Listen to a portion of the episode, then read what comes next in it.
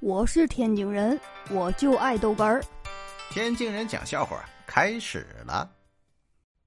最近呢，我媳妇儿看一些育儿的东西，哎，教怎么和孩子处理感情的，怎么去教育孩子的，不要做一个暴躁的妈妈。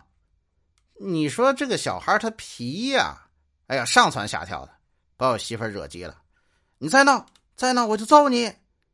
刚说完这句话，就想起来了。哟，书生不是这么说的，你不能这么吼孩子啊！吼完孩子，孩子胆小没有自信，影响成长。嗯，然后我媳妇蹲下来，抱着我儿子，对我儿子说：“你不要再闹哦，再闹我就打死你！你这这有什么不一样啊？”哎呀，哎呦我的妈！以前我们宿舍有个大哥，哥包皮去了。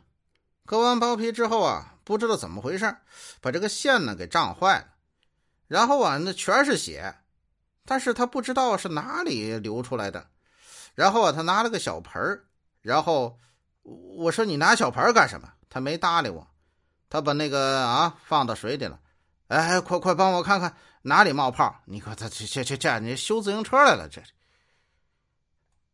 哎呦我的妈！我是天津人，我就爱豆哏儿，欢迎继续收听。